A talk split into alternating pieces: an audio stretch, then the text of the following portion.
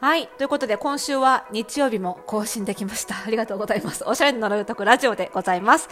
えっ、とね、今日は、あの、以前のね、配信に、あのーご質問いただいて回答した回を聞いて、えっ、と、ご感想のメッセージが届いていますので、そちらからね、読ませていただきたいと思います。えっ、と、第230回目、えータイトルが、お便り、おしゃれと周りから言われるのがめんどくさい。という回と、その次の、えー第231回目、えータイトルが、やつを批評家の座から引きずり下ろせという大変、大変不穏な タイトルをつけてしまったんですが、えっ、と、この回でね、取り上げさせていただいたお悩みを送っていただいた南さんから、えーその、えー回答を聞いたご感想のメッセージいただいています。ありがとうございます。読んでいきたいと思います。えーおしゃれと言われることが嫌だと相談した南です。スピンオフで2回もお答えくださり嬉しかったです。久野さんの分析を聞いて、批判の立場から見物をされている感じが嫌だったのだと自分でも気がついていなかった面を知り、首がもげるほどうなずいてしまいました。言われてみれば、おしゃれですね。そのスカートどこんですか？と後輩に聞かれ、ブランドを教えました。次に会った時、その子はそのブランドのセカンドラインの少し安いけど可愛いものを買いましたとわざわざ店に来てくれて、その時はすごく嬉しかったです。批判の立場ではなく、おしゃれになりたい同志のようで光栄に思ったんです。ただ褒めているだけの、しかも、かっこ失礼だけれど、私から見て全然おしゃれじゃない人に、高みから批判されることが不愉快なのだと分かりました。そう思う自分の心は責めずに大事に隠しておきたいと思います。これからも楽しみにしています。首を大事になさってくださいということで、ありがとうございます。最後は私の首も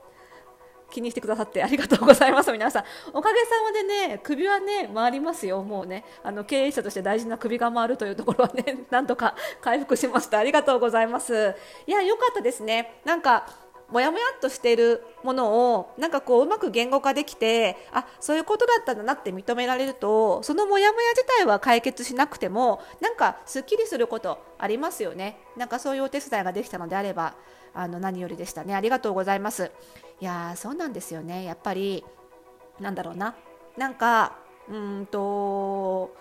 面白いものとして消費されるのって誰でも嫌ですよねっていうことなんですよね。やっぱり。なんか消費され自分の話が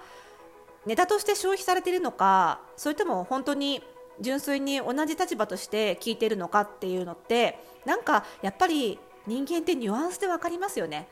だからそのニュアンスでなんとなくその消費されてる感を感じ取っちゃって嫌だなって思うことは別にこのおしゃれって言われることに限らずねなんか言葉尻だけ見ると褒められてるんだけどなんか全然嬉しくないっていう時っておそらくそういう理由が多いと思うんですよ。なんかコンテンツとして消費してんじゃないよみたいなね。なんかそういうところがあると思うのでそれはあの相手に言うか言わないかはもちろん自分で選んでいいと思うんですけどムカッとしていいと思うんですよ。でそのムカッとした自分をあ今ムカッとしたのは私コンテンツとして消費されたからだなっていう自覚があってあのあったのであればムカッとした自分はまあ一回受け止めていいと思うしせっかく褒めてくれたのにムカッとするなんてって思うことは全然ないと思うんですよね。うん、なんかそのなんだろうなこれねよくあのうちのパーソナルスタイリストスクールでね生徒たちとかにもよく言うことなんですけどなんていうのかな？あのお客様にねあのカウンセリングする時にも結構注意事項として言っていることなんですけどあの例えばパーソナルスタイリングのカウンセリングって一見その一見するとちょっと聞いただけではこの質問ファッションに関係あるのか？って思われるようなことも聞かなきゃいけないことって結構あるんですよ。あのやっぱり洋服ってその生活に密接に関係するものなのでその生活全般のことについて聞かなきゃいけないことって結構あってでそれをねやっぱり聞くときにその新米スタイリストとしてはすごい聞きづらいっていうのがあってそれなぜかというと今言ったようにその単純に興味本位で聞いてんじゃないのとかコンテンツとしてなんかその場を盛り上げるために聞いてるのかとかネタとして聞いてるのかとかっていうふうにお客さんに思われやしないかっていういうふうに怖が怖くなってしまう質問ってあるんですよ。例えばその男性に向かってあの結婚されてるのかどうかとかねあとはもし結婚してるのであればあの洋服の選択とか家事はどちらがするのかっていう質問ってあの聞きづらいけど大事なことなんですよね。っていうのはそのなんだろうな選択する人が本人じゃない場合にはそこまで考慮してあの洋服を選んだりしなきゃいけないのでその辺を聞かなきゃいけないとかあのだけどそのその意図が伝わらないとなんでそんなこと聞くのって思われちゃうと怖いとかねなんでそういう時にはよく言ってるんですけど質問するときになんでそれを聞くのか？なんでそれを言うのかっていうのを必ず添えて聞くんですと聞きやすいよって言ってるんですよ。例えば失礼ですがお一人で暮らしてらっしゃるんですか？ご家族とですか？あこれを伺うのはあのご家族と一緒に暮らしてらっしゃるかどうかであの次はその洋服をどうやって手入れされてるかっていうのをちょっと伺いたいと思いましてっていうふうになんでそれを聞くのかっていう理由を明らかにすると仮にその理由を聞いたとしても答えたくないっていう選択肢ももちろんお客様側にはあってでもそれを答えなかった時に自分がどういうデメリット自分にどういうデメリットがあるのかっていうのも想像した上で選択できるじゃないですか。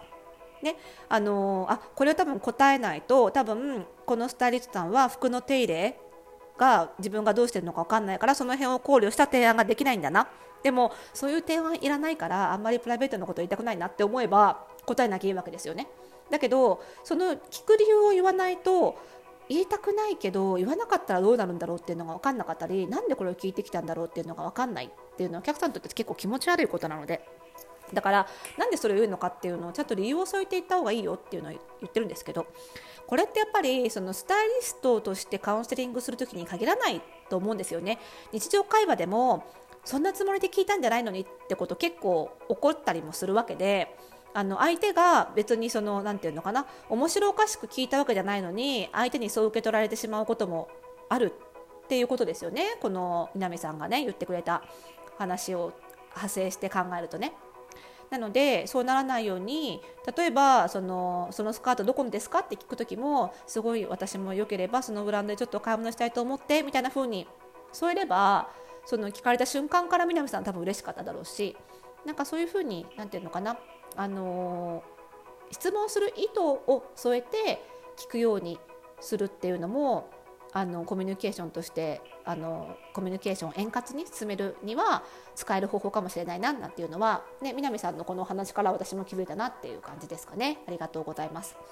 あとさ この南さんの話を聞いてあの全然関係ないんですけど私の中で思い出したエピソードがあってこんな話してもいいですか？最後に。全然関係ないんですけど。なんか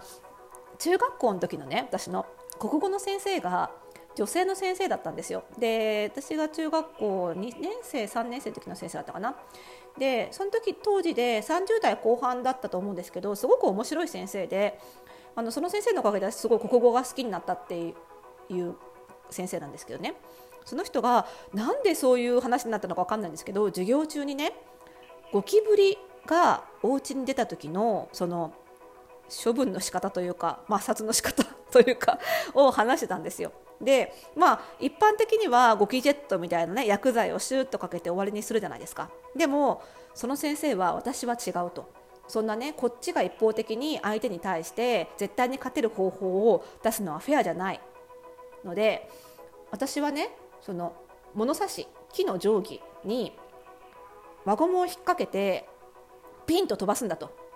そうするとこれは非常に不安定なシステムでこの輪ゴムが前方のゴキブリに向かって飛んでいくかそれとも後方の自分の目に向かって飛んでくるか分かんないとこれがその先生の腕ではスキルでは五分五分なんだと。ということはやるからにはやられる覚悟を持って私はゴキブリに対峙してるんだってことをすごい熱く語られたことがあってなんかそれをね ごめんなさい南さんゴキブリの話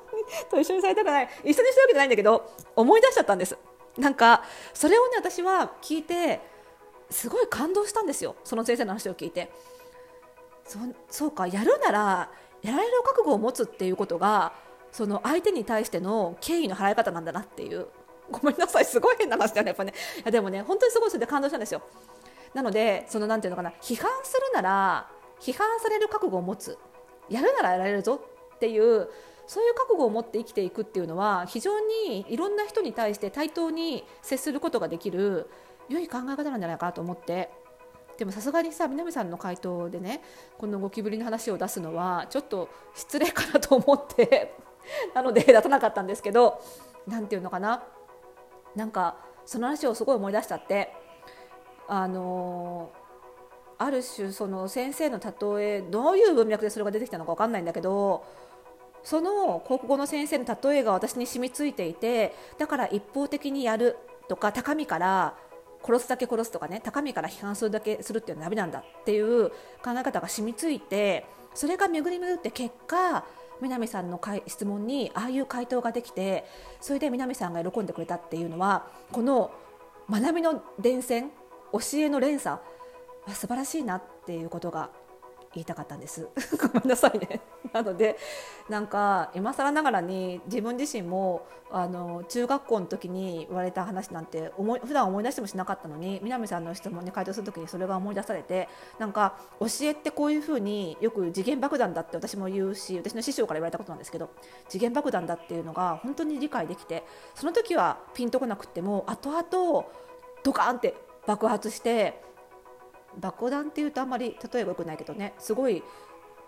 自分に影響力を及ぼすことがあるなっていうのは感じてそういう先生になりたいなって改めて思いましたよ。ね、ということで いろんな気づきをくれた南さんの、ね、ご質問でした。ありがとうございました。またね何かあのご質問があったらぜひぜひお寄せください。それ以外の方もねあのまだまだまだ皆さんからのファッションのお悩みご質問お待ちしております。えっ、ー、とマシュマロというね、匿名で送れますメッセージサービスがありますので、えー、そちらのリンクを番組概要欄に貼っておきますので、そちらからお寄せいただくか、ラジオトークでお聞きの方はお便り機能でお気軽にお寄せください。そしてこの番組の更新情報は各ポッドキャストサービスや登録をすると、ラジオトークでは、えー、フォローすると受け取ることができますので、ぜひ、えー、登録、フォローお願いします。あとね、あの地道にポチポチリツイートしてるんですけど、ご感想をツイートとかしていただけるととてもとても喜びますし、やる気になりますので、いつもツイートしてくださっている方、本当にありがとうございます。あの一通一通というかで大切に読んでおりますのでぜひぜひ気が向いたらまたついていただけると嬉しいです。それではまた次回の配信でお会いしましょう。おやすみなさい。